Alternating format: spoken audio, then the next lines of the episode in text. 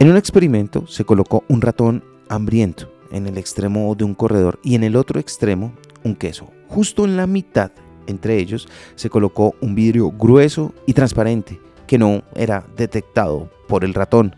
Cuando se soltó al animal, este corrió desesperado hacia el trozo de queso y se chocó con el vidrio.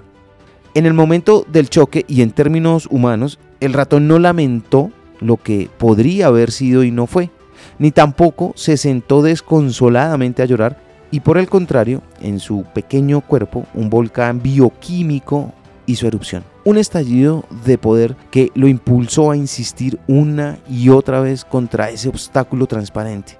Cuanto más estrellaba, más era la firmeza al golpear, más su fortaleza.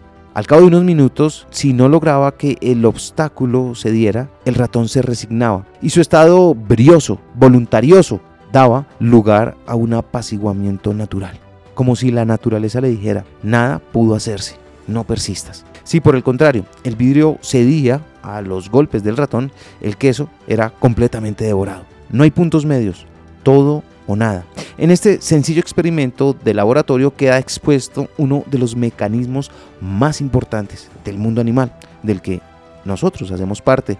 Cuando un obstáculo impide alcanzar una meta relevante para la supervivencia, el organismo desarrolla fuerza y vigor para tratar de superar esos obstáculos.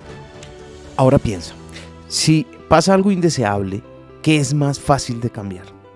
¿Tu opinión? ¿O el suceso que ya quedó en el pasado?